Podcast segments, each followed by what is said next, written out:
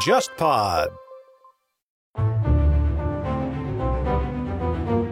各位听众，大家好，欢迎收听这一期的《忽左忽右》，我是陈彦良。今天这期节目，我们来到北京啊，在京西的一个录音室里面，然后见到了我们的老朋友，来自人民大学的马家红老师，大家好，我是马家红，以及我们节目的老嘉宾了，杨洋。听众朋友们，大家好，我是杨洋。呃，我们三个人这很久以前了啊，攒在一起聊过一个系列啊，这个早期共运，对吧？我觉得我们节目里面这个系列算是一个挺特别的系列，而且它是有固定的这个听众的。后来隔三差五，经常遇到听众来打听，你们这个系列什么时候继续做下去啊？对吧？但是我后来去翻一翻，其实上一期对吧，我们聊那个历史转折中的。艾伯特和利布克内西，对，已经过去快已经两年的时间了，将近两年的时间。确实，中间这个系列就等于是停摆下来。当然，中间有很多原因，但今天的话，我们还是要把这个续上啊。共运的这个浪潮就要进入这个深水区了，进入这个二三十年代。但是我们今天来做一期番外，就顺着上一期也帮我们的听众就是拾起一下对于上一期的记忆，因为我们之前那一期聊的其实是德国的社民党，作为十九世纪欧洲左派中非常重要的一支力量。那么德国的这样的一个左翼的政党，它的历史非常悠久。德国的这个社会民主党，它算是德国历史最悠久的政党，到今天为止一百六十年的这样的一个发展历程了，而且中间跌宕起伏。上一次节目我们就聊到，基本上从十九世纪末聊到了一九二零年一战之后嘛，遇到了重大挫折。但是我们聊完那个节目过了没多久，如果大家关注现实政治的话，会发现德国的政局里面，社民党它重新成为了执政党，这个事儿也是一下子把历史和现实又完美的结合起来了。对对。然后马家红老师，我看到你在去年秋天的时候发了一篇文章。败也全民党，成也全民党，然后讨论的就是这个德国社民党的历史经验。要不你先来聊一聊你当时写那篇文章的一个背景吧。好，谢谢颜良关注我这篇文章。这是受邀文化纵横当时写德社党，因为它是一个德国历史上最悠久的政党，而且它是从十九世纪后半期以来，几乎是经历了德国历史上所有的发展阶段。依然发展至今的这样的一个政党，在二战之后，德国的很多的政治势力派别都经历了这种重组，而只有社民党是延续下来。他可以说走过了。一百六十多年的风风雨雨，从一个受迫害的、不受人关注的边缘的一个小党，逐渐发展成为了德国政坛一支不可或缺的力量。而且在这个过程当中，他也完成了自身从工人阶级政党向着全民党的这样的一个转型。那么，我这篇文章写败也全民党，成也全民党，其实也就是根据全民党的他这样的一个历史转型，也就是从一九五九年哥德斯堡纲领变化以来。他要去变更自己的执政基础以来，他发生的一个巨变，恰恰是既受益于这样的一个巨变，那么他也受制于这样的一个巨变。而且我们也知道，二零二一年德国大选也开启了后默克尔时代，对吧？我们也知道，德国社会民主党实际它是曾经和绿党组成过这个联盟，从一九九八年到二零零五年，红绿联合政府。执政过两届政府，那么他也曾经和自民党组成过联合政府，也就是社会自由联盟，在一九六九年到一九八二年，长达十三年的联合执政。所以这其实是社会民主党第三次重回权力中心。而在过去的这十六年当中呢，他一直都是默克尔。治下的大联合政府的一个小伙伴儿，他是担任的是这样的一个角色。所以，其实即便我们知道莫婶儿他有很多的这个政策，有着很鲜明的这种中左倾向，而且会把社会民主党的很多的社会福利政策都纳入到自己的执政版图当中。但是，因为他是小伙伴儿，所以他的很多的执政福利，包括他的这些政治上的所谓的收益，其实也并不归于他。所以大家就可以看到，社民党他其实是有着一种很多不甘心或者是不服气在里边的，因为他觉得这个没有办法转化成我自身的这个执政收益。那么我们也知道，舒尔茨他其实这次能够胜选，很大程度上有赖于他继续要去延续默克尔的这个政策，而且他曾经也是默婶儿的这个非常有力的助手。他曾经担任过汉堡市的市长，在政治上也是一个很靠谱、很稳健的一个人，不会说出太大 bug 的这样的一个人。我这篇文章当时写的就是在讨论一个什么问题，就是社民党这次重新回到权力中心，是否意味着它能重新开启社会民主主义的黄金年代？是否能够重新像上个世纪七十年代一样，意味着社会民主主义的回归？还是说在很大程度上依然要？延续我们说默克尔很多他的这些执政以来的一些前提跟约束是在这样的一个基本盘下来去继续操控，所以这个其实是我写这篇文章的一个动机。嗯嗯，对你刚提到了，其实你总结的更多是一个一九五九年以来的社民党的历次执政也好，在野也好，他的这些经验。那么我们这期节目可能会重点来谈谈。继我们上一期其实提到这个一次世界大战结束以后，整个社民党到今天这样一九一八一直到二零二三这一百零五年当中，它的一个基本的变化，还是先让马老师以及杨洋来跟我们的听众稍微介绍一下德国的社民党啊。假设要给它分一个区间的话，分个阶段的话，大致是怎么分？我看你的文章里面就给它分了大概三个历史阶段，是吧？对，我是划分了三个历史阶段。但是呢，因为通行，大家都会以一九五九年那个哥德斯堡纲领来去作为从阶级党向全民党的一个重要的标志。但是我当时划分的时候，其实也是借用了高放老师的一个划分标准，他是把这个时间段选取为一九六九年，也就是社民党与自民党。联合执政的时候，他才开启了全民党的开端。其实，我觉得这个划分是有很深刻的背后的意义的，因为我们要知道，哥德斯堡纲领虽然已经表明他向这个全民党转型了，但是当时的支持者仍然是以传统的产业工人为主。非得到一九六九年，真正他走向政坛了之后，主要的群众基础才发生了变化，包括我们就现在所说的新中间这样的一个阶层。不过现在这个新中间其实也本身。呃，六七十年代那个时候的新中间已经也不复存在了，因为它也重新崩溃了。所以第一个阶段就是，如果从这个建党以来，一八六三年，那到一九一四年可能是第一个阶段，就到第一次世界大战爆发。第二阶段就是从一九一四年到一九六九年，就是一个全民党的分解。那么从一九六九年到至今，他已经彻底以选举党来去作为自己的一个重要的执政的目标。我有一个小小的不同意见，或者是我觉得有一个时间点也是我们必须要关注的。我们一直在谈二战之后的社民党从一个小党，从一个工人党，甚至从一个反对党变成了一个执政党这个过程。但同时，我们要了解他是怎么从一个反对党，或者是二战中间那样一个在纳粹统治下被打乱甚至禁止了这样一个政党，变成执政党。所以说有一个节点，我是非常感兴趣，呃，也想问问马老师，就是一九三三年德国社民党被纳粹禁止。我们也知道，国会纵火案之后，首先对吧？纳粹上台之后是禁止了共产党德共，然后呢，顺着德国社民党可以说是在德国境内转入地下活动，不复存在了。所以说，在一九三三年这个点，是不是也算是一个可以说是德社党进入地下之后？长期潜伏到二战之后重生的一个非常重要的节点呢？嗯，我是很同意你说一九三三年这个节点。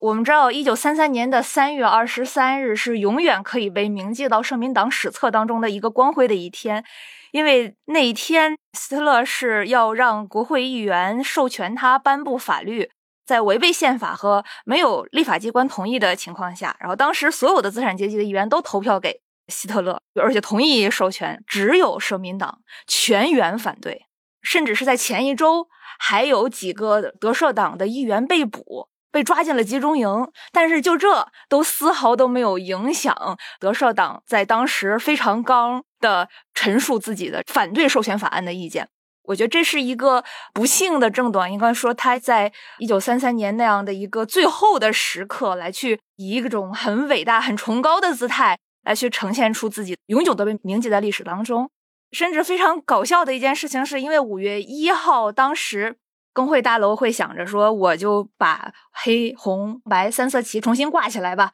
他就是想表示对于现存秩序的某种肯定。但是，即便这样，一点面子也都没给。然后，在一九三三年五月二号，当时的这个冲锋队和党卫军就直接冲进工会大楼，把所有的工会的编辑部啊、银行呀，全都这个洗劫了。工会领导人也都被逮捕了。而这一刻，其实是某种类似于一九一四年的重演。那么，而且这个日子也是非常值得铭记的啊！一九三三年的五月一日。五月一日劳，动节，然后我们可以把它视作是德国社会民主党在二战即将爆发之前，这样已经马上要覆灭的一个最后的荣光的反照。可以这么说。我接着还想跟你说刚才你说的那个话头，因为这之后德社党就流亡海外了嘛，因为在国内活动已经非法了，那么他们就只能在海外就采取很多革命的活动。但是社民党人有一个问题，就是他们毕竟从来都不是革命者。而且他们之前在漫长的这个改良时期，包括在维玛共和国的时期，他们其实越来越不革命。嗯那么，对于革命，他们其实既没有自己的这种日常训练的，包括革命的组织经验、必要的人员训练，那么应该怎么样，甚至是像这种赌徒般的无所顾忌的这种天性本性，他们也根本都在骨子里不存在。所以，即便他们有很多这种反对的声音，但是你看，真正有规模的革命，真的都没组织起来。然后他们仍然是那种以发放传单为主呀，然后以这种宣传、鼓动啊这样的方式来温和左翼政温。和 温和的做法来去来去做。其实你可以说他过得太舒服了，因为在埃伯特，我们说历史转折中的埃伯特，他帮助社会民主党拿到政权了之后，他实际上形成了一个工会，包括社民党和工人这三位一体的一个神圣同盟，嗯对吧？然后他在魏玛共和国时期实现了很多福利的法案通过了之后，你支持社民党的工人，他其实是在一定的，你比如说那几年经济还好的情况下，因为他有道维斯计划之后，他还有那么几年，对吧？经济还不错的情况下，工人他实际上是属于一个既得利益了。他跟共产党、德共同时期的那种工人，属于是两个工人阶级的分野。因为德共那个时期就是大部分都是年轻的工人，而且到二十世纪二十年代末期、三十年代早期又开始经济危机了，然后大部分人失业了。但是呢，社民党它有一个完整的体系，你可以说是福利体系也好，还是工人教育体系也好。所以说，你可以看见左翼内部一种革命的情绪和一种改良温和左派的情绪，其实共同酝酿在那样一个时代。那同时，外部还有纳粹这样的一个政党兴起了。对，实际上这件事儿应该还追随到魏玛共和国时期。就是在魏玛共和国时期，我们知道从二十世纪二十年代开始，德社党跟德共之间就互相仇恨。德社党鄙视德共的原因，是因为他认为这些德共就是那些没经验的假的革命家，就是一帮不入流的无依无靠的流氓无产者，而且他们还是受莫斯科控制的人，所以在三十年代的早期，社民党称他们为共粹，然后反过来呢，这个德共也特别鄙视德社党，也给他们冠以了一个社会法西斯主义的称号。这个词儿其实是从莫斯科进口的。因为就是从我们上次那次讲一九一八年德国革命开始，我们知道工人和社民党呃越来越疏远，而且艾伯特、谢多曼这些人被说他们已经彻底背背叛叛了工人阶级，对，彻底背叛了革命。所以有非常多的当时的年轻人，其实受一战的前线的暴力的经历的影响，然后他们战后也没法和自己和解。特别是有没有什么特别卓越的工人的这样的技能，因为我们知道社民党的所谓的改良主义，其实是真正有利于的是哪些工人当中又有技术、又有水平、嗯又有教育、又特别上进的那工人帮工人。贵族，没错，就是他其实是真的有利于是这帮人。但是很多工人，他实际上，尤其是在一战过程当中上前线打仗的那些人，他其实回来重新再就业，又没再就业好，然后又没有自己一直以来的一个社会晋升的渠道，在某一个行业里稳步的去积累他的工作经验，他根本没有这个，所以他回来的时候，他其实是一种失业状态，或者说是一种流动工人状态，所以其实是工人当中的下层，然后这些人可能是更被。德国共产党所动员的，所以在魏玛共和国时期就已经有两个工人运动，它一直是并行不悖的两个工人运动。但即便是两个工人运动，经常互相对方骂，但是实际上私底下还是认为对方是同志的。哎，你刚提到魏玛共和，这其实就跟我们上一次第一百五十期忽左忽右，对吧？聊那个历史转折中的艾伯特和黎普克内西，其实串起来啊，因为这涉及到一个历史背景，我觉得可能还是需要两位来给我们的听众稍微做一下解释。就整个在这个一战结束之后，或者说一战爆发以来，德国的社民党在整个的这个全球的这左翼运动之间好像他受到了非常大的一个诟病，大家认为某种程度上他们背叛了革命。这事儿你们还是要重新提一提，讲一讲整个这魏玛时代的德国这个社民党它是个什么样的状态，他还是在参与德国的政治吗？以及他跟全世界的这些主流左翼是一个什么样的关系？刚才我所说的魏玛时期的社民党，它其实有两颗心灵。这一颗心灵呢，就是仍然渴望没有阶级的社会，仍然渴望通过它的不断的改良啊、福利政策啊，能够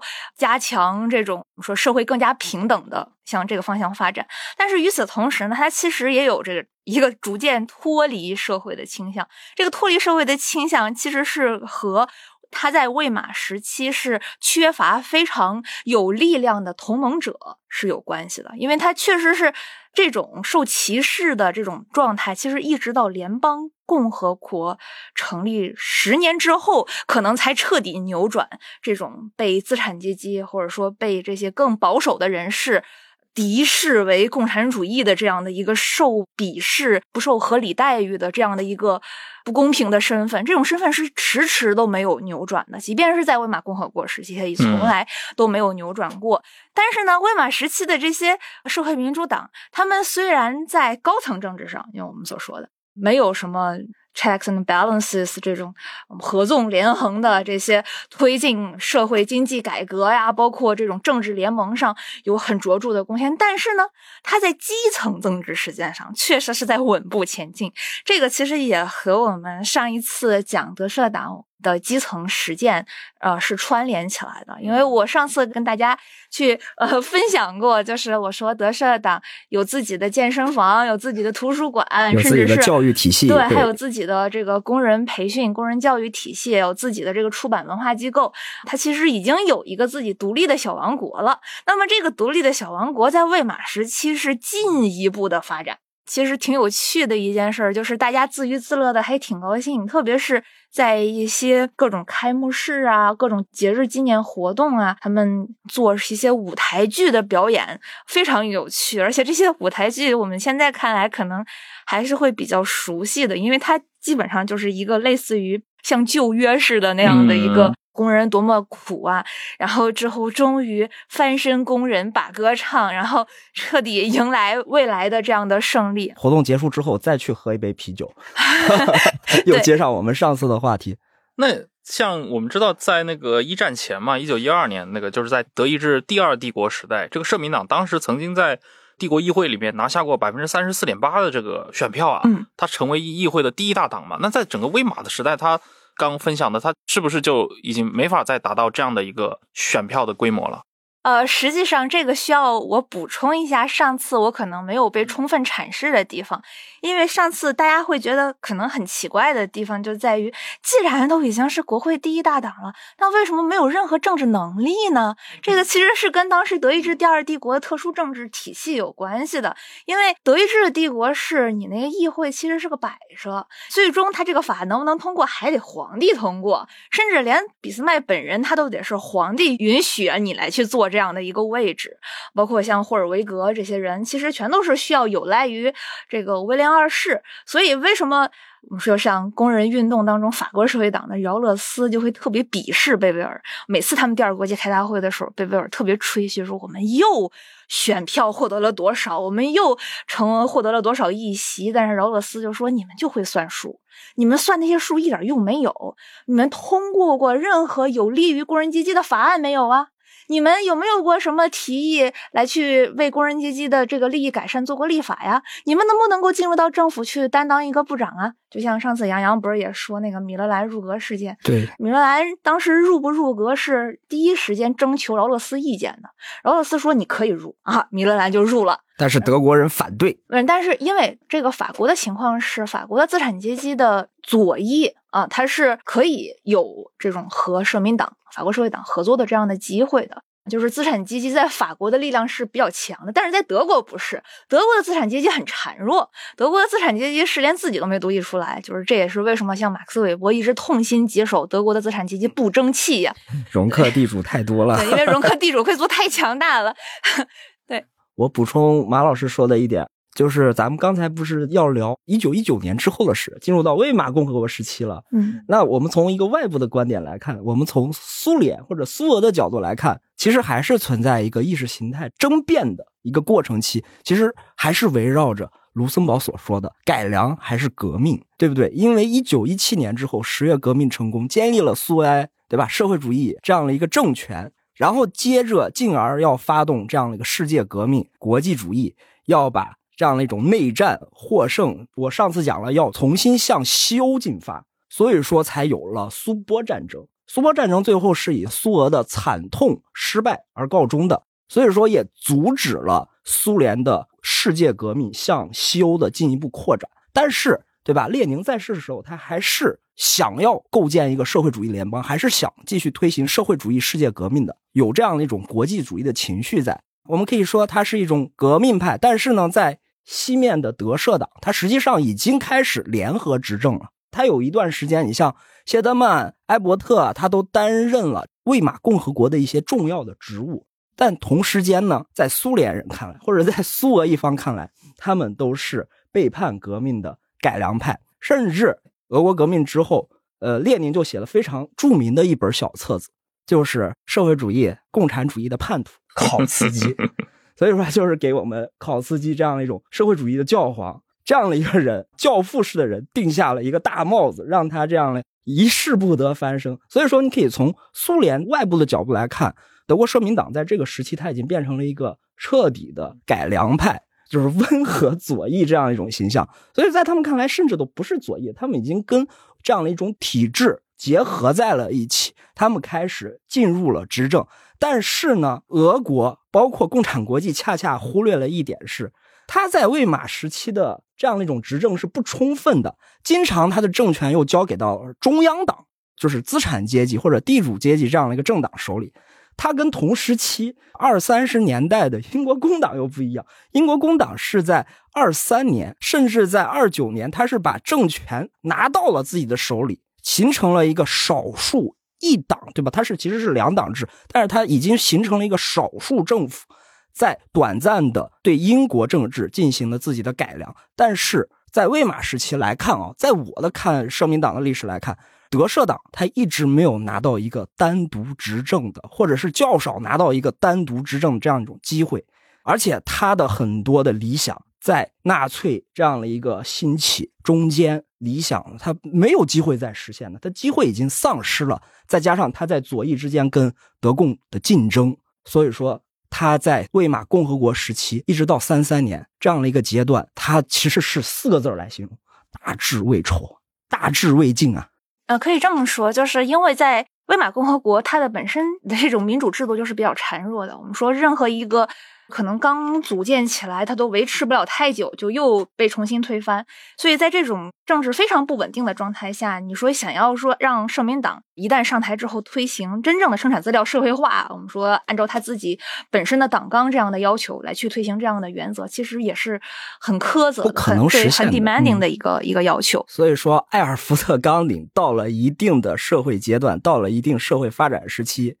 它需要回应社会现实的状况，但是特别是三十年代德国这样一种现实，特别是又受到了经济危机、全球化这样一种冲击的这个状态下，那是不可能达到他党纲里面那种理想化的状态的。嗯，那么三三年在纳粹的压力下，对吧？社民党算是解散了，它不再在国内是一个合法的政党了。之后一直要到一九四五年吗？是，这就得从一九四五年开始说起了。我们先说西边吧，西边的这个社民党不得不用很多战前的一些老的组织、老的干部群体和以前的党员，因为在纳粹之下的这十二年里的很多新党员其实是。根本在政治上都没有经受过任何训练，他们既没有在议会政治的渠道上去训练，然后也没有能在革命的意义上去锻炼过。他们在革命文化上是有所缺失的，所以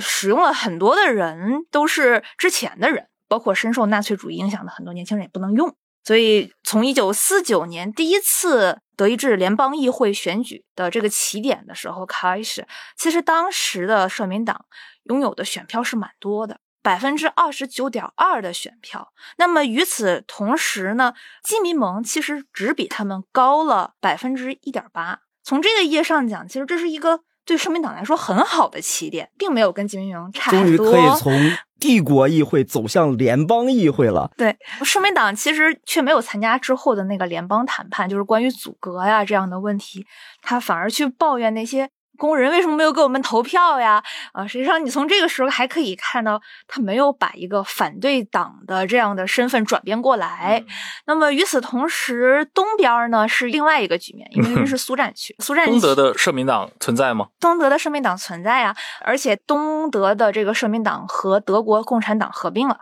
成立了统一社会党，社会党就是 SED。那么统一社会党一直执政到一九九零年柏林墙倒塌，所以在漫长的这样的一个时间都是 SED 执政。但是这有一个很吊诡的事情，就是最开始这两党合并的时候，其实就是东德的苏战区的社民党人是挺高兴的，因为为什么德国共产党在反纳粹的过程当中，其实真的牺牲了太多了。我们都知道，像泰尔曼直接就被毒杀了，非常多的这个地下活动，很多反纳粹的地下活动。德共其实是真的做了质的牺牲啊。那么在反纳粹的这个过程当中，所以德国社会民主党其实在一九四五年之后到一九四六年要准备合并的时候，他仍然是还觉得，哎呦，这真是兄弟，真是同志，我们能够合并在一起，然后成立一位。一个更有力量的政党，但是很快就发现了，好像有一点不对劲儿，因为这意味着社民党其实要和德共合并的时候，他已经要越来越模糊掉自己很多社会民主主义的特征，而越来越变得像共产党方向靠拢，而且是苏联式的共产党的方向靠拢。所以，很多东德的老社民党人，其实在漫长的1946到1990年是过得非常不舒服的。这种不舒服，甚至是你可能在纳粹期间，你还可以去表达一下、腹诽一些跟自己的最亲密的家人，至少小团体里，你还可以去发发牢骚，然后去抱怨一些。说一些非常不开心的这样的话，但是可能在和共产党联合的这段时期里，你甚至都不敢说，因为你都不知道你身边的亲朋好友有谁就可能是共产党的人，活得更憋屈。所以 这个是可能东德的一个社民党的情况。那么在 那么在西德可能就完全不一样。那我想问马老师一个问题啊，我们也知道德国经济在战后的腾飞始于阿登纳政府，联邦德国重建政府始于阿登纳时期，但是同时间呢，我们可以看德社党它失败了。你在书里面提到一个非常重要的人物舒马赫，在我看来，舒马赫可能就是同时间英国埃德里那样人物在德国的一个代表。但是埃德里率领工党在一九四五年打败丘吉尔，取得政权，顺势创立了福利国家。德国，你我们也刚才说了，进入到联邦议会这样的一个体制，然后社民党获得了很多选票，看起来其实离执政仅一步之遥。但你恰恰提到了舒马赫，因为他的一些问题，导致了德社党阻隔失败。那这又是为什么呢？这其实跟库尔特·舒马赫本人有一点关系。呃，我觉得大家可以了解一下这个人。这个人很有趣，他是从一九四六年开始当选为党主席的。然后他的这个性格特征呢，特别类似于拉萨尔啊。其实拉萨尔也值得一个番外，就是特别有趣的一个人。这个是整个全德国人联合会的创始人啊，包括整个德国社会民主党的 founding father 啊。但是他本人却是一个有一点粗暴的人。舒马赫也是这样的人，他是一个知识分子，他是一个天才的作家、演讲家，而且特别有男子气概，就是这种很 man 的一个人。那么他曾经参加过一战，然后在一战断了一条胳膊，断了一条腿。他又曾经蹲过监狱，去过集中营，所以其实他是伤痕累累的人。他在监狱里，在集中营待了有将近十年吧。他是非常坚韧、非常不屈的一个男人。那么他这回要重新领导社民党，其实大家都会把他当做一个精神象征啊，他是很能聚集人的这样的一个一德个。社党从三三年到二战之后这十几年经受的苦痛，都可以从他躯体上的这些 形象体现出来。能够体现出来，没错，就是他本人说话的时候都面部抽动，就他是控制不了自己的面部表情的。从他那个说话的那个表情，包括他那种语气，你就能够感受到社民党曾经经历了什么。当时舒马赫他重新执掌社民党的时候，他其实是很有野心的，就是我不仅要领导德社党，我还要领导整个德意志民族。他其实是有这种野心，因为他刚从监狱里出来，他受了那么些的苦，可算轮到他的好日子熬出头了，对吧？所以当时舒马赫他的很多表态啊，其实。就有一点激怒中间阶层。实际中间阶层本来应该是德社党要去积极争取的对象，但是他这种非常 aggressive 的这样的表现呢，其实会让这些刚刚经历了一战、二战、伤痕累累的这些德国老百姓们，我们其实现在就想安安稳稳的过个点好日子。我们在阿登纳的这个治下去经济腾飞，获得这个物质的改善。其实阿登纳就敏锐的把握到了德国民众的这种心理，时代气息，对嗯这种时代气息，发展市场经济，是的，但是舒马赫就没有 get 到这个我们说时代主题，他仍然还在去强调要斗争啊，要要搞这一套所以说，阶级斗争才是他的时代主题嘛。或者说政治斗争是他的某种时代烙印啊，他这种时代烙印，这种伤痕，他是带着这种伤痕进入到政治场域当中的。嗯、所以他的当时带领的这个社民党的主要的这个主张，还是一个非常尖锐的反资本主义的这套对构架的。对，还是这套东西。这个其实也是德社党一直存在的问题，就是你发现德社党人好像缺乏真正能够在经济生活当中，或者说能够提出一些非常有建树的、独立的一些计划或者是思维，或者说不同于当时的阿登纳，跟他们相比，我们有自己一套独立的关于社会经济应该怎么做。而其实很长一段时间还仍然是受制于那些马克思主义的那些教条式的东西，要去什么剥夺这个私有制产权。还是埃尔福特纲领一直以来的一大问题。对，但实际上在阿尔福特纲领之后，戈尔利茨纲领就已经有一定的改变了。戈尔利茨纲领就已经并不是那么 focus 在工人阶级了，但是嗯你感觉还仍然是他没有一套新话语，他没有一套新概念，所以他关于我要变成选举党了，我现在不再是那么阶级痕迹那么重的一个工人阶级政党了的话，那么你能关于社会经济生活，你有什么自己的创建吗？没有，党内缺乏这样的理论建树的经济学家。他有的只是天天喊斗争，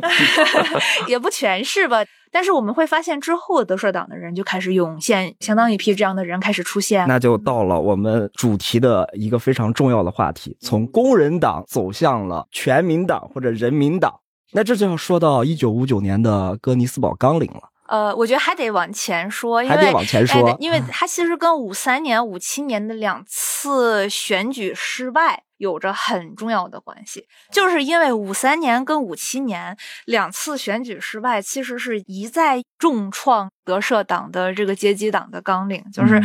舒马赫的那一套，包括舒马赫的那个继任者奥伦豪尔。奥伦豪尔其实特别佩服舒马赫。在很多意义上，其实仍然是一个守成性的那样的人。萧规曹随。对，但是他人很老派，他是老派的社民党人，所以其实奥伦豪尔如果没有他，一九五九年的哥底斯堡纲领是根本没有办法推行下去的。因为老社民党人是看奥伦豪尔的，是因为奥伦豪尔是做了非常多这样转轨时候的这样的工作，他的团结性其实做的是非常好的。德高望重的老同志。对，是属于德高望重的老同志，所以恰恰是因为奥伦豪尔他的很多做法，当时社民党的人会逐渐接受这一点。主要是一九五七年的那个灾难性的选举的失败，当时联盟党已经在联邦议会获得了超过百分之五十的选票，能想象这种就是德国议会选举历史上从来没有过的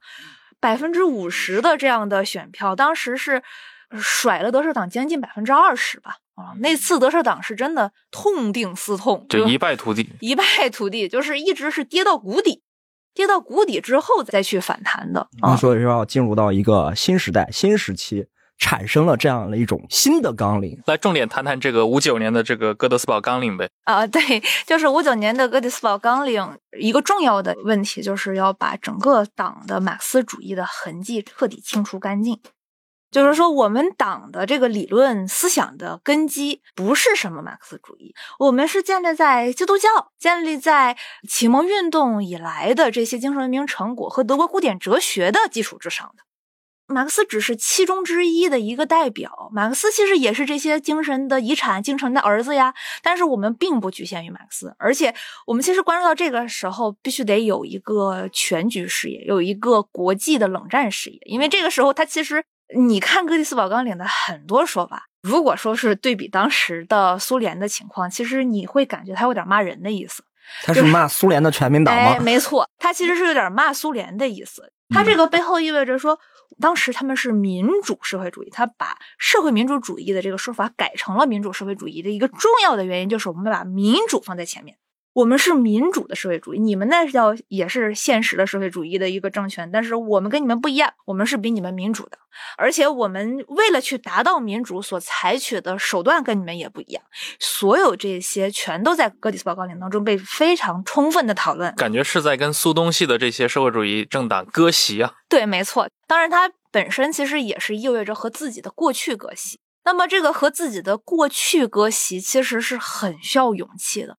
毕竟，大家想一想，就是德国社会民主党这个作为现在大众政治当中的一个典范吧，就是在此德国之前的那些政党，全都是一些资产阶级精英，还有保守的贵族、清谈馆啊，类似于是这样的政党，它没有大众动员的这样的一个呃基层实践，它没有这样的一个努力，而德国社会民主党它恰恰是基建于此。那么，对于这样的一个。立党之本、执政之源，就是当时的工人阶级来说，做这样的一个彻底和自己的过去 say goodbye 的这样的一个举动，是很需要勇气的。所以当时为什么非常多的老派的社民党痛哭流涕，会觉得我们以前奋斗的那一切的事业。算什么？他就会有这种感触，包括工会这种高层的领导在内嘛。对，当然工会其实是和社民党之间是一个相爱相杀的关系，一直是一个剪不断理还乱，又需要你，又有的时候和你不一样，甚至互相扯皮。所以说，在一九五九年哥德斯堡之后。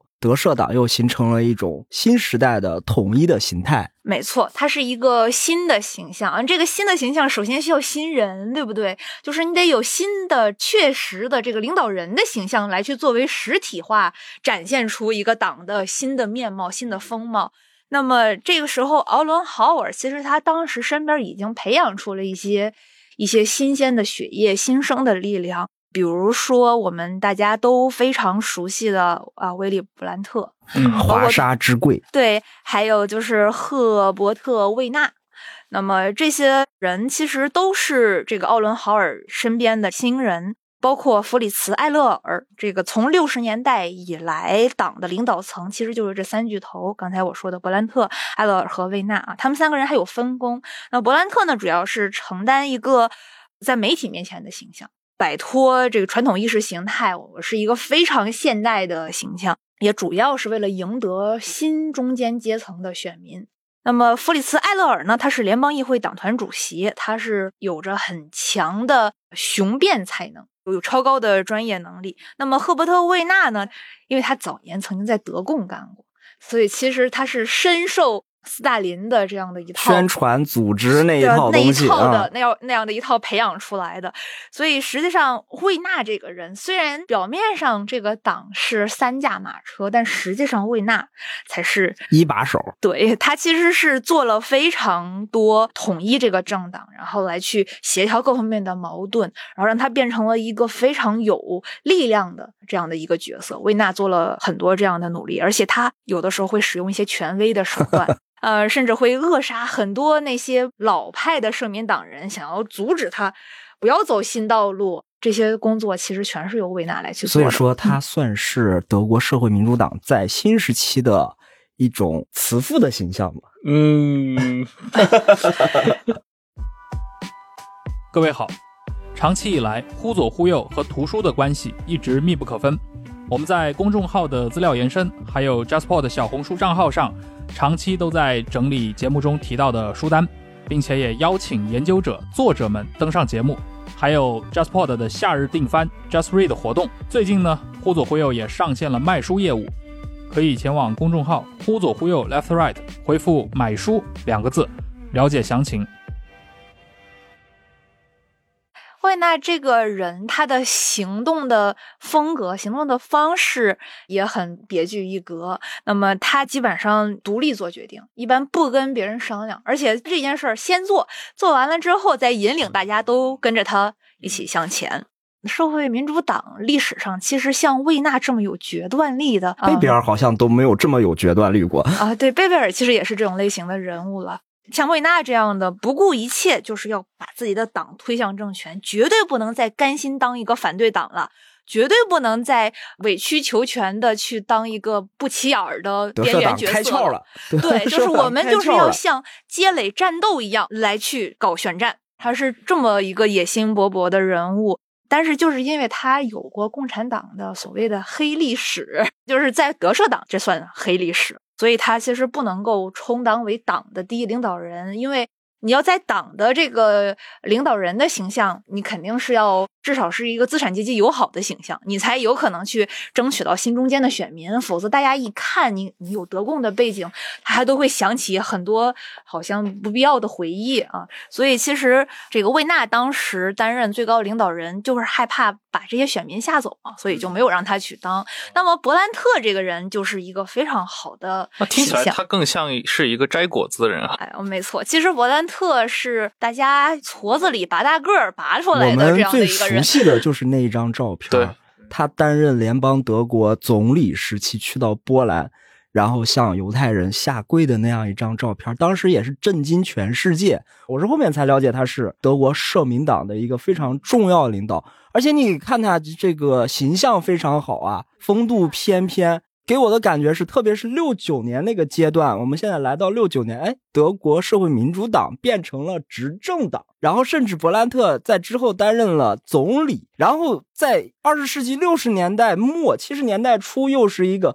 非常左的时代。特别是六八年反越战这些高潮出来了之后，新左翼运动出来了，风起云涌。勃兰特这样一种形象，在当时看起来还蛮吸引年轻人的，特别是这种左倾的年轻人，欧洲的这些年轻人。哎，对，所以说好像在那个时候，德国社会民主党又重获了新生，很多年轻人又进入了党内，这个跟他个人的魅力是不是有非常大的关系？对的，勃兰特本人。刚才我也说了，他是矬子里拔大个儿出来的，而且魏娜之所以选择他来去当党首，很重要的原因就是他可能比较好控制。那么伯兰特他其实最开始是不是那么有自信的？因为他是被推到媒体面前的，为了要德社党要以一个崭新的面貌呈现在这个大众传媒面前，因为那个时候大众传媒开始对于选举政治有着非常非常重要的影响了。我们知道有有很多选战的时候是要利用媒体的。伯兰特这个人长得又帅又特别有风度，包括他本人又是一个很不害怕去暴露自己私生活的一个人。包括他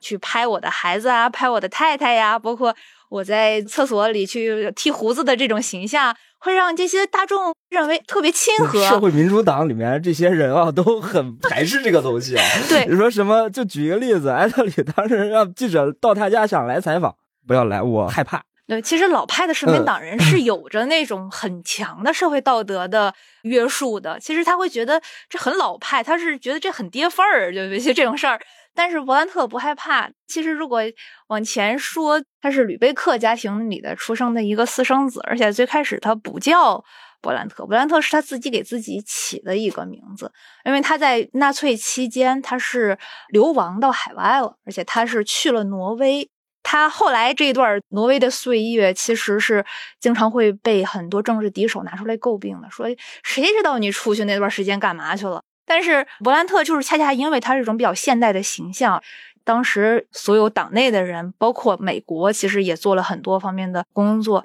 其实有意把他打造成德国版本的肯尼迪。所以其实他很长一段时间是没有自己的主动性的，或者说他自己的主观能动性的。那么后来呢，是一九六五年之后是勃兰特的一个转折点。为什么我这么说呢？是因为他那年那个民调显示，选民说他缺乏政治素养，说他根本就是一个低线木偶，他就是个台前的受控制的角色。所以其实对于勃兰特这个人来说，他是很好面子的。包括他有很多这些绯闻啊，他特别喜欢跟漂亮女孩子打交道。那么政治上的绯闻是对他政治生活其实并不好的一件事儿。那么他本人最后的结局其实也是跟这个绯闻有关，因为他自己的一个秘书像莱文斯基一样的这样的角色。那么这个女性的角色后来被爆出来是苏联的间谍，所以就是这件 事儿彻底让伯兰特政治上破产了。嗯嗯，这我们又转到谍海译文了。但是伯兰特这个人确实，他刚才杨洋也说了，就是他那一跪，在社会自由联盟时期，他当时担任外交部长。一九七零年一个冬天嘛，华沙的犹太纪念碑前，本来贡献完花圈，但是突然令所有人都意料之外的就双膝跪地。从这之后呢，其实。按理说，对于像伯兰特这个人，他在纳粹期间他是流亡在海外的，是吧？他其实并不是纳粹，对吧？但是他反过来却代替纳粹来去做这一跪，做了这样的一个类似于行为艺术的一个做法。金天一跪，七一年就拿了诺贝尔和平奖，和平奖。所以这事儿，我觉得对他拿奖肯定是有非常直接的促成。呃，我我反正看到照片，当时我记着有新闻报道就说那是金天一跪啊，就直接开启了七十年代。德社党作为一个执政联盟里面最大的党，然后他又后面担任总理，顺风顺水的十年开启了。而且你想，整个四九年联邦德国成立，对吧？然后五九年发表格雷斯堡纲领，等于是改弦更张。到六九年重新就执掌了政权，这真的有点呢十年生聚，十年教训，就二十年后吴奇为找乎。整个的这个历史，我们看下来啊。因为提到勃兰特时代和社民党这次执政时期，就很容易提到冷战当中联邦德国很重要的这个所谓的新东方政策，就对苏和解呀，以及承认东德这一套啊。你看勃兰特他作为总理，他是呃社民党人，以及当时给他设计整个这个新东方政策的这个埃贡巴尔，他也是社民党人。我不知道这个新东方政策能看成是一个社民党的外交上的一个思想吗？是，它其实是当时和埃贡巴尔一起制定出来的一个所谓的小步走的新东方政策，而且其实这个新东方政策是在当时恰逢其时，因为在冷战期间这一段时间本身就是东西方两大国在和解，在走向和解。而且为什么说它是惊天一跪？其实这个惊天一跪，它在历史意义上怎么来去宣扬它都不为过的原因，就是它既开启了东西德的。这样的一个可能的和解，就是相当于可能一九九零年柏林墙的倒塌，就是他这一跪的回声，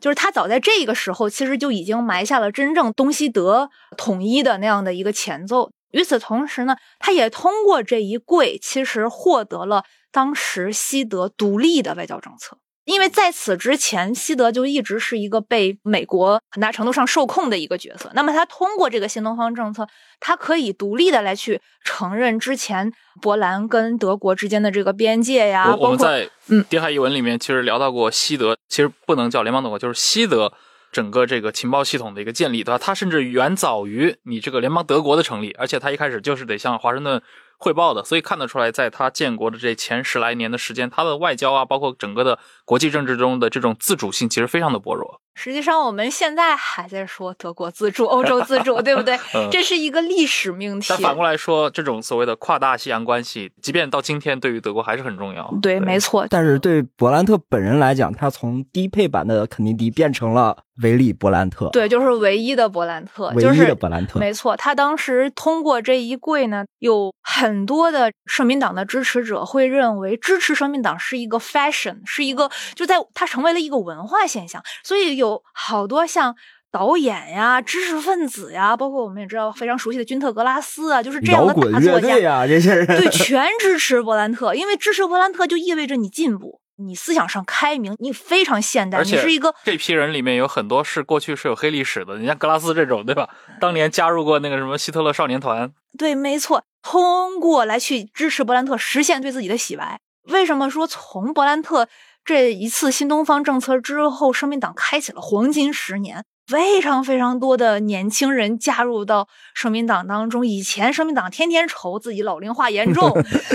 以前是那种冒着这种老学究气息、行将就木的这种政党，然后还抱着工人阶级不撒手。现在年轻人进来了，可以说真的是孙子辈儿进来了。所以他的这个黄金时代，真的就是六九年开始之后的七十年代。对，然后我们说七十年代社民党当时的年轻化，可以有证据来去说，一九七二年当时有。将近三分之二的新党员还不到三十五岁，有三分之一的党员是处于十六岁到二十四岁。大家可以想象，就是这样的一个新生的力量，对于一个可能之前挺年迈的形象的一个社民党来说，到底能不能吃下这样的一些新生的力量？其实，一方面这些新党员。大规模的这个入党，使得社民党在一九六九年得到了十万新党员，在一九七二年得到了十五万的新党员，所以一下子他的党员人数就增加了三分之一。那么，在一九七六年底的时候，是德国社会民主党历史上党员人数的巅峰。我们看到青年人来到这个党，给我们新鲜活力是好事，但同时有青年人来，也有些老人走，不是是有些动荡啊。那么这些动荡，就是因为青年人开始重新拾起了马克思主义，到包括我们都熟悉的一九六八，一九六八对于当时整个的欧洲都有冲击的，以及美国当时的青年人来说，那是一个千禧年的运动。这些青年人他们加入到这个党了之后，就。开始无情的去排挤上一代人，他就面临了这个党内部的代际冲突和文化斗争。所有的这些代际冲突、文化斗争，其实就开始在隐隐约约显露出这个党新的分裂的局面，还有这个党可能没有办法再像勃兰特逐渐取得政权的这样的时期那么一致啊、合作、非常团结的一个形象了。嗯，其实我们最早也提到嘛，从整个大的这一百六十年的历史分区上。你的当时文化纵横那篇文章里面的分法是，当然一四年之前是一个节点，然后六九年是一个节点，六九年一直到今天算是它的整个第三阶段。这种第三阶段，它最核心的是它彻底转向了一个可能全民党的这样的一个转型，这个带来它党员结构上的一个变化，具体是什么呢？党员结构的一个重要的变化，就是我们所说的从无产阶级向新中间阶级进发。这个其实和德国当时的社会结构的变迁有着直接的关系，因为社会结构的变迁使得以前的那些产业工人其实已经不是社会的主导了，还有非常多，比如说社会的雇员呀。嗯，比如说很多小的工商业主呀，包括像一些教师、公务员系统的这些人啊，公务员、职员、公务员、职员、个体户，就是所以这些群体，他们能说是工人阶级吗？已经远远不是工人阶级。你要说是他们是工人阶级，他们会觉得你骂他。所以这些已经通过自己的，无论是教育也好，通过这个社会的跃迁，已经攀升到了一个可能中间阶层相对富足的这种小康生活的。而且这批人在当时德国的这几千万人的人口当中，可能占到的已经是相当，可能甚至是最大的一个比例了。没错，他们的这个比重也在越来越大。所以其实从德社党的历史就可以看出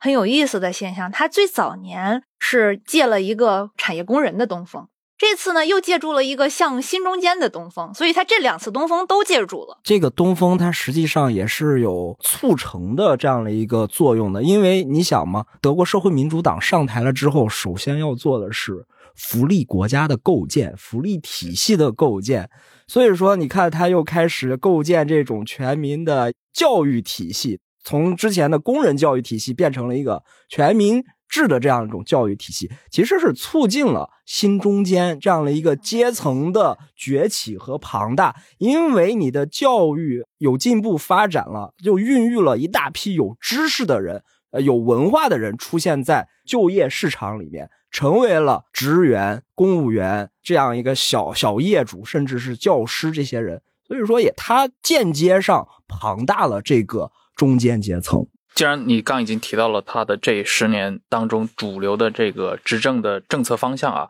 比如说马老师能简单介绍一下吗？比如说他的整个的经济啊，以及他在国内的内政这块基础的一个思路是一个什么样子？啊，基础的思路就是我们说七十年代其实是当时整个欧洲在战后恢复经济的一个黄金时代。那么这个七十年代恰恰其实也不仅仅是德社党的黄金十年，其实也是整个欧洲很多国家社民党的黄金十年。我们当时说。有参与执政的有十四个社民党，就是出现了欧洲一片粉红色的这个局面。其实这个从经济发展规律的角度上来说是很好理解的，因为刚开始战后的时候需要阿登纳那样的人来去振兴经济，那么经济逐渐好起来了之后，大家就开始考虑分配的问题，来去考虑福利待遇的问题，再去考虑自己怎么能够保住自己的这个中间阶层位置的问题。所以其实。从这个意义上讲，我们可以把德国社会民主党在七十年代的这个黄金十年，可以把它放在更大的这样的一个二战后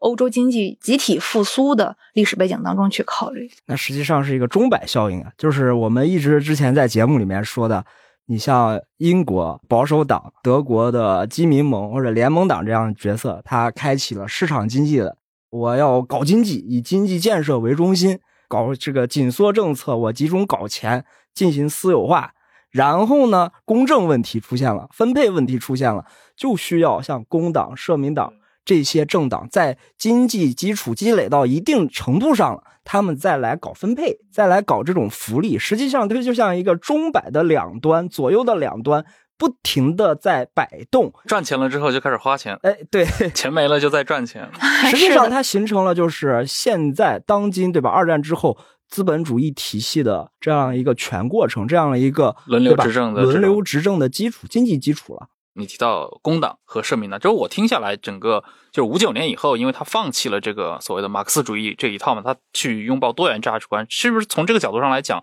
我们讲这些所谓的以民主社会主义作为一个等于是思想纲领的这些社民党们，其实跟工党它有本质的区别吗？因为从经济政策上，我会感觉好像非常接近。对，而且工党做福利国家要比社民党还要早，他一九四五年就开始搞了，就是等于说他战后就开始搞，因为他是战胜国嘛，他有这个基础，而德国它需要一个在废墟中崛起、重建的这样的一个过程。所以说，阿登纳出现也正在其时，但是英国不一样。英国它基本上一九四二年就出现贝弗里奇报告，这样就是我们要搞福利国家，我们要搞福利社会，而且当时大众都是普遍接受的，已经形成了一种民众的普遍的国民的情绪了。所以说到一九四五年，为什么我们说，哎，这个丘吉尔带领人民从胜利走向胜利，二战胜利的，为什么是工党来摘头？实际上，它有一个内部国民情绪的变化。从我接受战争、忍受这样痛苦苦难，看到废墟，然后呢，工党作为对吧，联合政府的这样一个大党，它不是不再是反对党，它是联合政府中的一员，它要开始搞重建计划。再加上自由党贝弗里奇这帮人提出了，哎，我要建立福利社会这样的一个宏图。在一九四五年，其实它顺势的就变成了。工党顺利摘桃成功，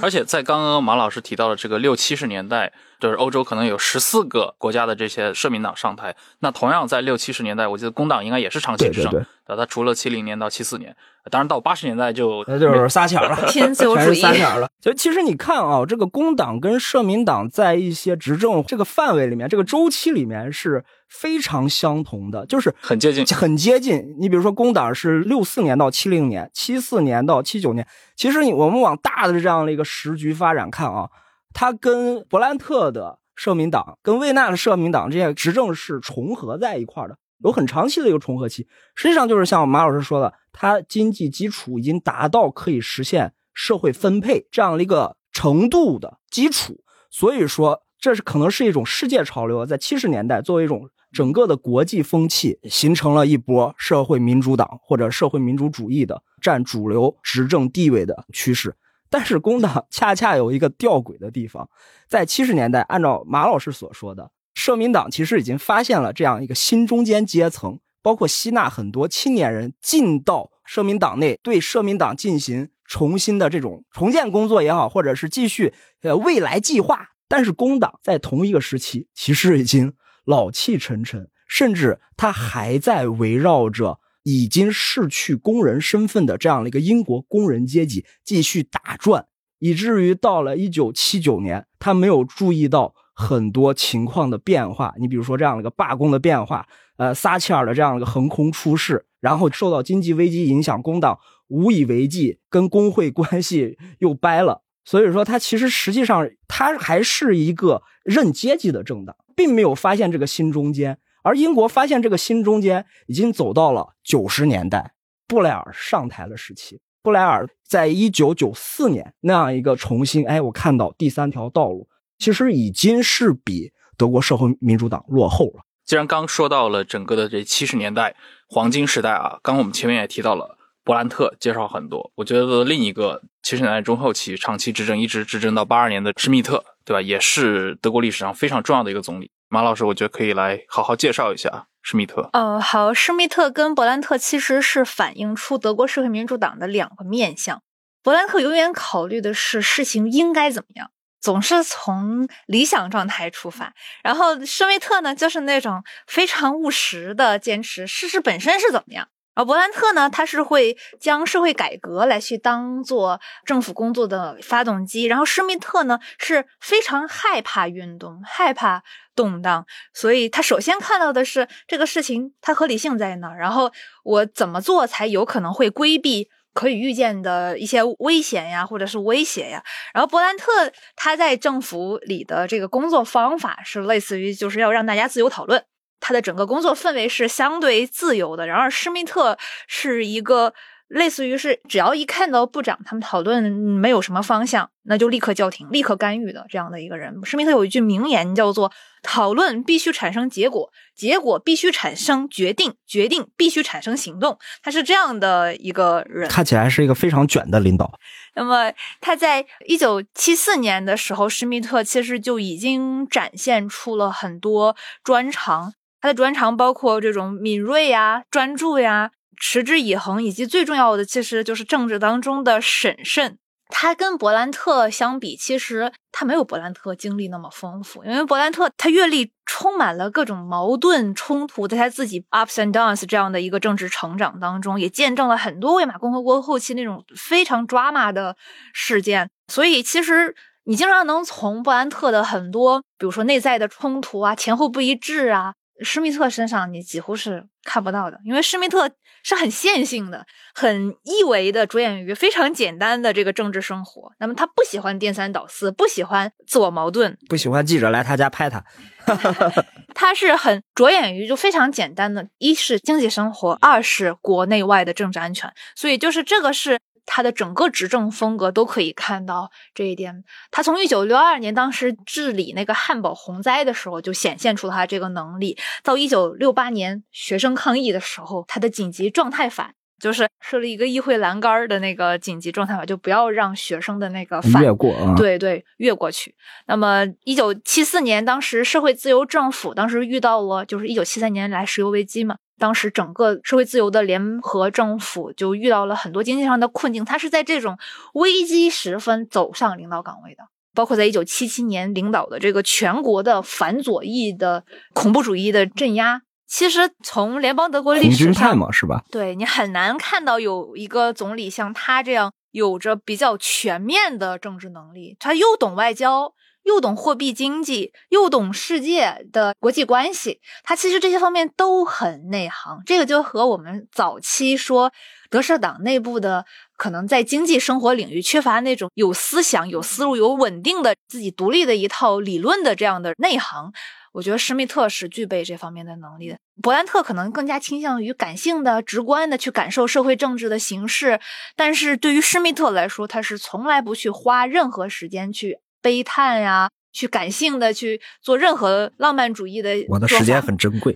对，是任何时候都是很理性的，而且 focus 在怎么能够在政治上有更多的回旋余地的这样。对，因为我看到以前关于施密特报道里面，着重写过，他好像是在德国民调当中最受欢迎的总理之一。对，所以他在德国的内政方面，他投入的这个精力应该是非常的丰富的。还有一个可能，对于中国人来说的话，施密特的地位也是比较特殊，对吧？他开启了这个中德关系在建国以后的这样的一个发展啊。而且施密特应该是获得过这个中国人民的老朋友这个特殊称号的。对的，就是因为施密特他其实还是立足于德国要有独立的政治外交，要有自己独立的一个政治的表态啊，所以他其实，在勃兰特的基础上，为自己腾挪出或者说为德国腾挪出更多的政治空间，那这么一个富有魅力、这么具有政治能力、执政能力的这样一个总理，为什么到了一九八二年，反而德社党丧失了政权？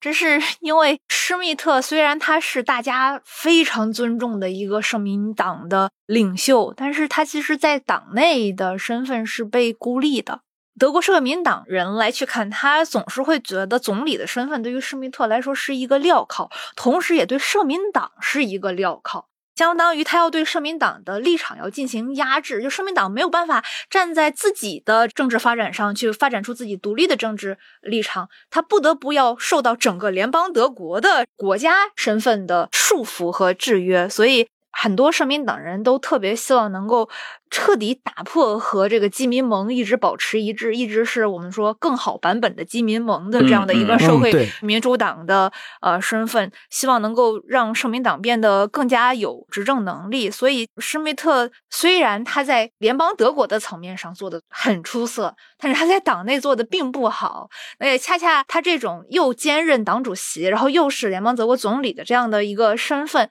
和之后的这个施罗德其实也很像啊，就是大家一看到又兼任国家层面的最高领袖，又同时是党首的这种身份，就特别害怕，就特别担心，一旦有这样的人呢，就会造成党内的分裂。就是党内的有的是可能站在建制派的立场上，站在国家层面上立场上去思考问题，有的可能就是还仍然是左派的那个思维。并不跟你是保持一致的，这跟一般大众的想象可能真的是有一些差距的。通常会认为我是政党的首领，成了国家的执政者，对吧？这对咱们党都是好事儿嘛。是的，是的，党员与有荣焉。但是那个时候感觉听下来，社会民主党的党员又更想要变回反对党的身份，对，去让别人接下这样一个不堪重负联邦德国的重任。所以说，又开启了十六年的那样一个新的时代。我发现也挺有意思的啊。八二年社会民主党丧失政权，到施罗德重新执政的九八年是十六年，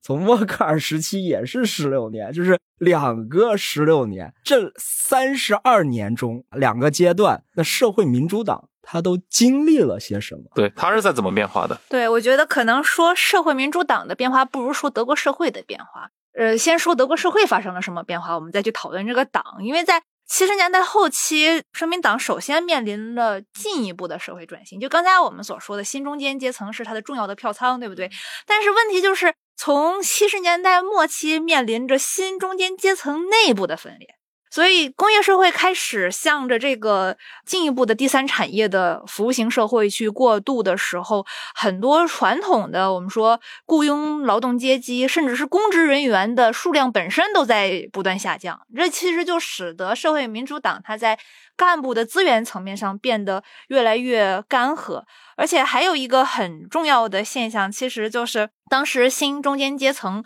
内部成立了这个左翼自由主义这个群体里边，就是也是属于新中间阶层的其中一个地方，他开始成立了很多农民的组织，之后就是生态问题开始涌现。主要就是反对中程导弹驻扎的这次抗议，并在这次基础之上形成了绿党。绿党出现了，对，就开始有新生态的这个原教旨主义的社会运动了。那么这些新中间的另外的一部分，就是开始向着联盟党的方向去转，所以新中间就面临着一个分裂。在左翼的方面呢，有绿党的崛起。在右翼的方面呢，有很多人又要去转入到联盟党，所以其实从八十年代开始，或者说从可能七十年代末期开始，这个社民党就已经不再有那种说让各种不同的社会团体可以在我一个党的执政下协调一致。再有就是刚才我所说的，就是魏娜早期不是有一套就是非常权威主义的做法，其实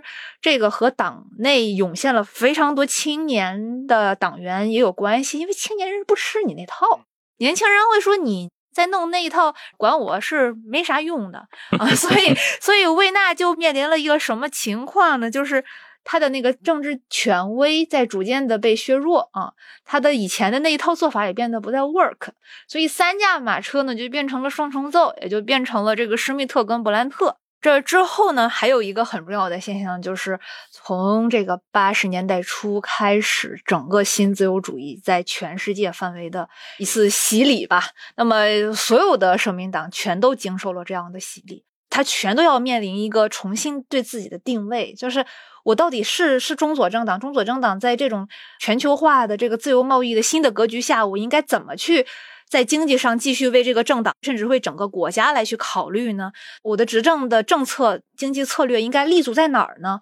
所以很多社民党当时就面临着一个自身的这个所谓的 identity 的这种这种迷失、身份困境，对这种迷失吧？没错，没错，确实是这样。所以我们看这种选民谱系的越来越多样化。然后包括呃外在的这种新自由主义的一个压力，其实都是要给到社民党的。那么社民党的在这个意义上，他就需要重新协调自己，或者说我可能怎么做。但实际上，你从这个反面角度上来说，选民谱系的这个多样化，虽然他在左翼上去分餐了他一部分的选票，他可能在绝对数量上确实是变少了，但是他在选举联盟的意义上，他可能性变多了。我们说绿党，它毕竟是资产阶级的左翼的这样的一个政党类型，嗯嗯，对，所以它是个绿色的这个政党。那么和联盟党，联盟党其实是很难和绿党来去组成这种这种联盟联合政府的联合政府的。但是社民党不一样，社民党它就有这个可能性，对，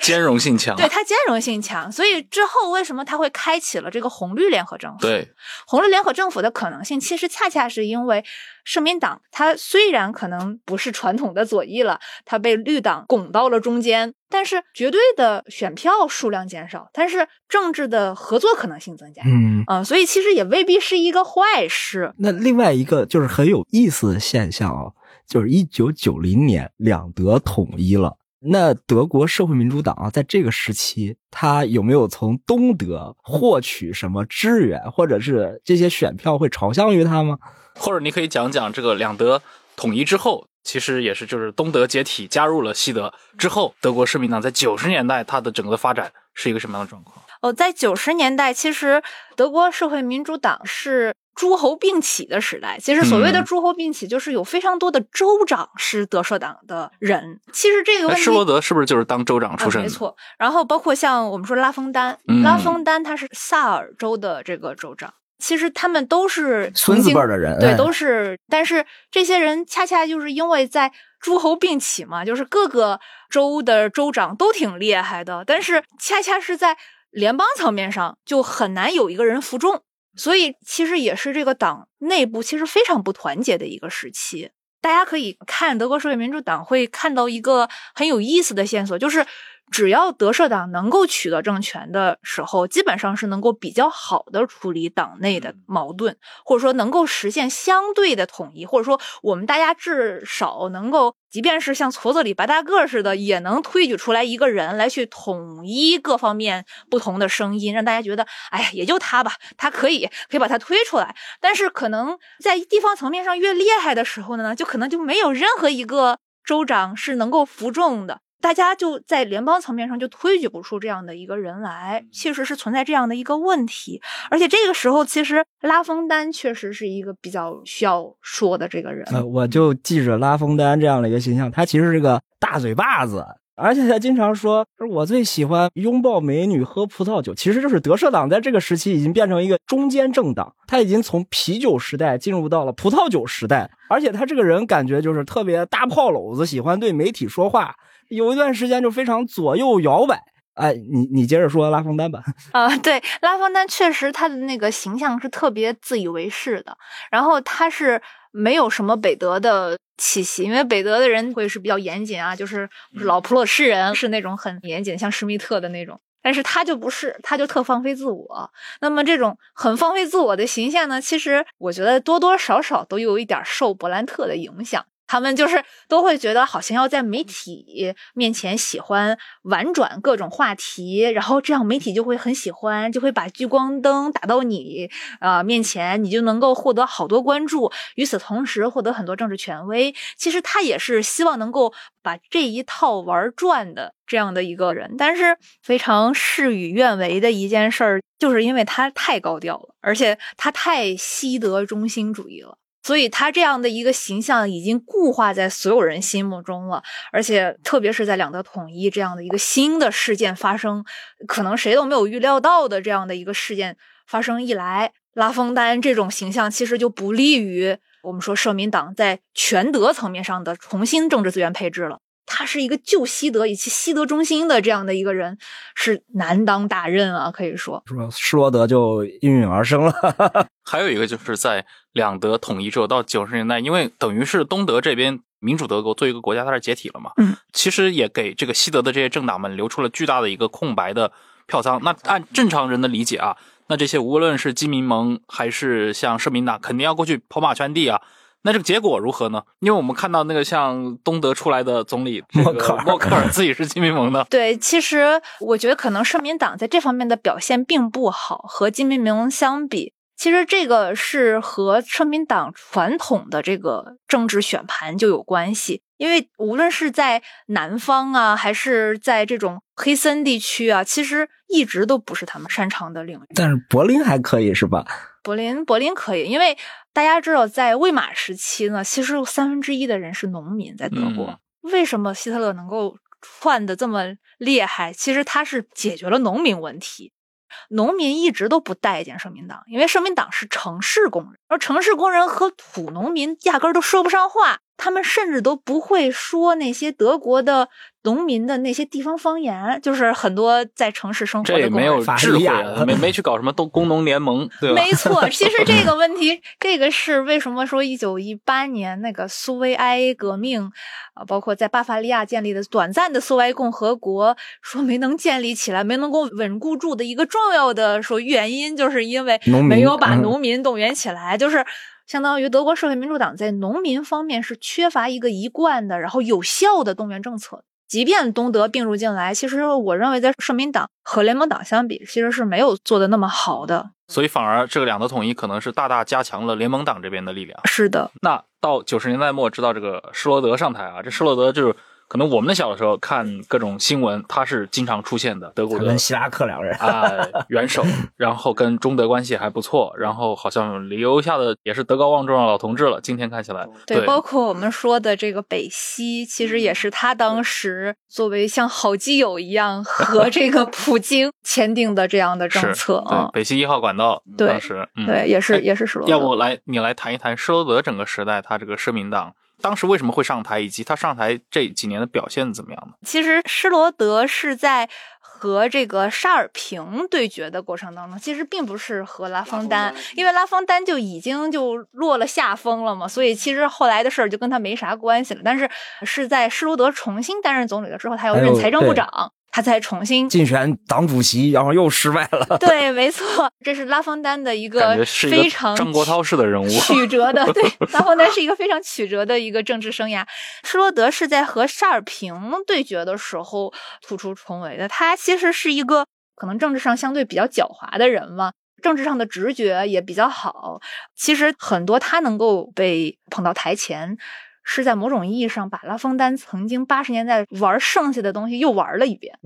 对，其实施罗德他的媒体形象也是非常好，他是很注重维护自己在媒体面前的形象。就是很多拉封丹当时会用媒体的一些做法，他其实也在做。拉封丹当时接任党主席的时候是一九九五年，其实他。做党内事务还真的是一把好手，虽然可能在高层政治上容易飘吧，但是他确实是在统一当时我说的这个地方诸侯、党内各个巨头之间，他可以，他是很厉害的。然后他也会用很多，要么就是恭维你，要不就是威胁你、打压你，用各种这样的手段相结合，其实就把当时我们说之前这种诸侯并起的这种局面就给控制住了。所以其实一方面是拉封丹来去处理党内，把党内的这个各方面的声音统一起来。与此同时，施罗德被推到台前，相当于是拉封丹和施罗德携手，最终取得了九八年的这个选举胜利。这个施罗德呢，就是处理这个社民党跟联盟党之间的这个关系啊。那么他们俩的这次一个对内，一个对外，没错，就是通过这次非常密切的配合，施罗德才担任了这个联邦总理，然后红绿联盟也成为可能。他后面就是这次好像时间也没有很长，对吧？施罗德时代一过，立刻就是十六年，又是十六年，嗯，在野党。就是你，我不知道你们研究社民党，你们总结。当时的在二零零五年的这样的一个再次失去执政党的地位，我我我觉得特别奇怪啊！你说是不管是工党也好，社民党也好，特别有几个数字需要。你看这个六九到八二年是十三，工党真的重新重视了第三条道路，去争取中间选民的布拉尔时期也是十三，然后有十六，对吧？两次十六，这个不知道是不是这个历史的吊诡啊？两次十六，然后这个社民党又重新。回到了这样的一个执政的前台，你包括德社党和拿工党来说，他们在九十年代，因为一个是九七年到一零年，一个是九八年到零五年中间，有很多相似的地方，比如说对新自由主义怎么看，怎么认知，当时这样的一种私有化该怎么样，是不是要继续进行下去？对工会这样的一个伟大不掉进行合纵。这样一个连横，然后去打压别人，再加上对福利政策的这样一种改革，而甚至改的都很多。当时德国人，我记着就是那新闻，当时一直在说啊，德国人很生气，怎么把我之前的这个福利都改没了？英这个英国人还好一点，但是英国人最痛恨布莱尔的一个事儿，就是跟随美国加入了一战，导致了全英应该是到现在为止最大的一个游行示威。所以说，你看，其实两个党。在这样的一个执政年限、执政方向、政策走向，还有他们的这种性格特点，都有点相似的地方。而到后面又是长期的沦为，你像工党国王陛下、女王陛下的反对党，又现在是国王陛下的反对党。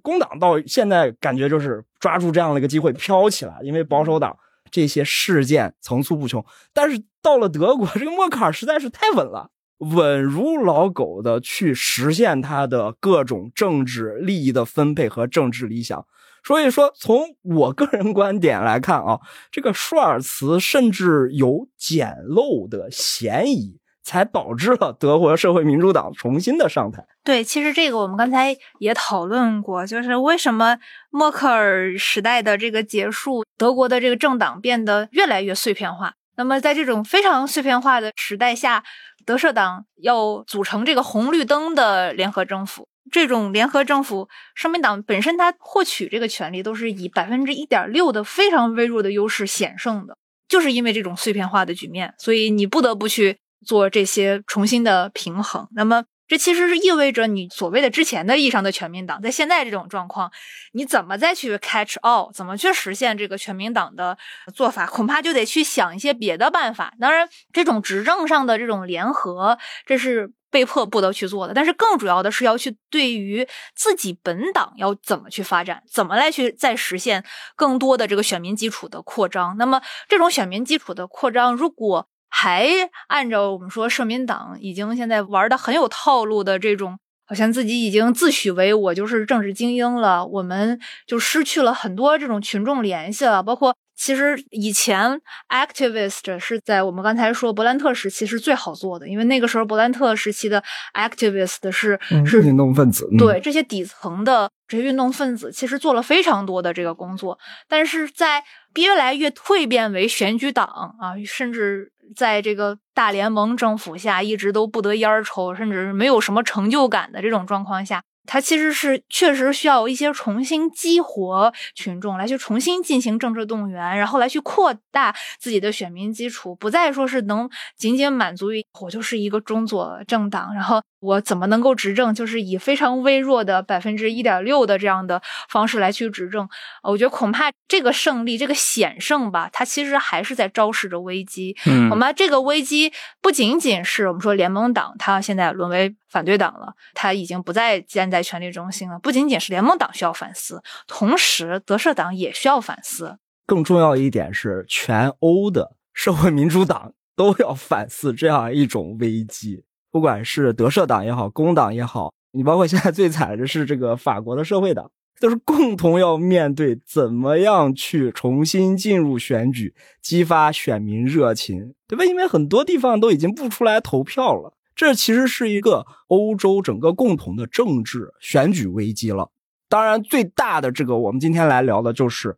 社会民主党这一派啊，这一个体系。而且，其实这次。德社党能胜选，实际上我们这一期节目都是在回顾德社党什么时候能胜选，然后什么时候又败选了。大家可以感觉到好像某种共通的地方，就是他要胜选的话，还是得玩转传统议题，就是他的社会公正议题，就是他得靠他的这个传统议题。就是即便他可能有的时候要去，比如说接纳新中间了，不再是工人阶级了，比如说他后来为了要和绿党 PK，他又把这个后物质主义。时代的这些很多绿党要关切的这些议题，他也纳入到自己的纲领里。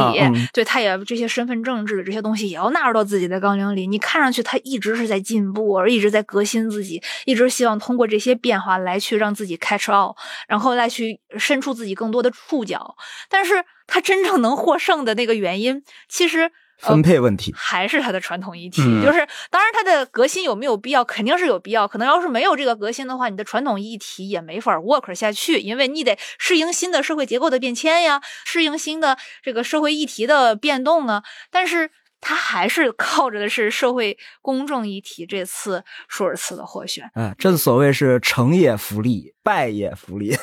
对，成也全民党，败也全民全民党。是的，还有就是舒尔茨还是有着。党内内在这个派别平衡的一个一个能力，就是包括我们回顾了很多届的这个德国社会民主党，我们都能感觉到党内的统一是很重要的。但实际上，现在的德社党已经有着非常明确的两派，就是一个就是泽海姆派，就是泽海姆的小圈子，还有一个就是我们说叫做议会左翼的这个派别。这个议会左翼派别呢，他们一直是想要 promote 一个什么联盟呢？就是红红绿，就是要和 d e l i n k 左翼党、左翼党，还有和这个绿党联 合。拉风当后面退党了之后，就去。参加搞了一个左翼党，搞了一个 左翼党，就是这些议会的左翼派别，他们考虑的问题是什么嘞？主要就是想要和联盟党划清界限，就是我用红红绿的方式，是我要和联盟党划清界限，这个其实是最主要的原因，因为我们有着共同的敌人，所以我们走到一起来。做基民盟的反对党，对，其实就是我们共同要做基民盟的反对党。那么这个是议会的左派，他们这一个派别的。主要的观点，那泽海姆那个小圈子呢，就是我们现在的这个德社党的党主席，我们说拉尔斯科林贝尔这个人，他就是泽海姆小圈子的。泽海姆派的这个考虑呢，就是一切以权力为中心，什么手段都不要紧。哎，感觉是一个适合斗争的党。对，这个泽海姆派，他是最开始从一九七四年，当时就是和自由派组成社会自由联盟的时候兴起的这样的一个派别，所以其实就是他的。主要的核心思想就是，啊，所谓的工人啊，所谓就这个左派的思想，其实说到底还是要和资产阶级要联合起来，这个是一个底色，所以那就是基于这个底色，跟基民盟。哎，眉来眼去了，那边是红红绿，这边是哎跟黑，对不对？没错，它其实结合在一块了。对，所以其实是和黑结合起来，是很多泽海姆小圈子的人，包括他们内在的这种个人联系啊，这些其实他们很多都是和这个吉民盟有着非常深的渊源的。其实呃，也是力主要去做这个红黑的联盟。联盟。呃，但是。这种党内的左翼的声音确实是很强大，但是舒尔茨他还是在最后要推举出谁是选举候选人之际，他被推上台前了。就是他还是仍然能够去弥合左派跟右派，大家都会觉得好，这个是一个我们共同能忍受的人。那么这个人被推出台前的时候，当然这其实对于党内的议会左翼派来说，其实并不希望看到。但是实际上，议会左翼派在怎么能够推出自己独立的这个候选人的整个工作链条上，好像一直是做的不好，也恰恰可能是为什么舒尔茨能够依然以代表整个党的身份来去当选，那么一个很重要的原因。好呀。那非常感谢，今天马家红和杨洋又聚首到互总会，我们开启了这样的一个话题。那今天当然是个番外啊，我们一次对吧？从上世纪初一直讲到本世纪了。讲了一百年的这个历史。当然，我们这个系列还是要回归到之前的传统，所以接下来下一次咱们这个话题可能又会回到二十年代，对吧？我们来去讲这个苏共和德国社民党的这样的一个平行的路线的这样的一个对比啊，早期的这样的一些社会主义运动、共产运动它的这个发展的这样的一个历史经验。好，感谢两位嘉宾，也感谢各位的收听，我们下期再见。再见。再见。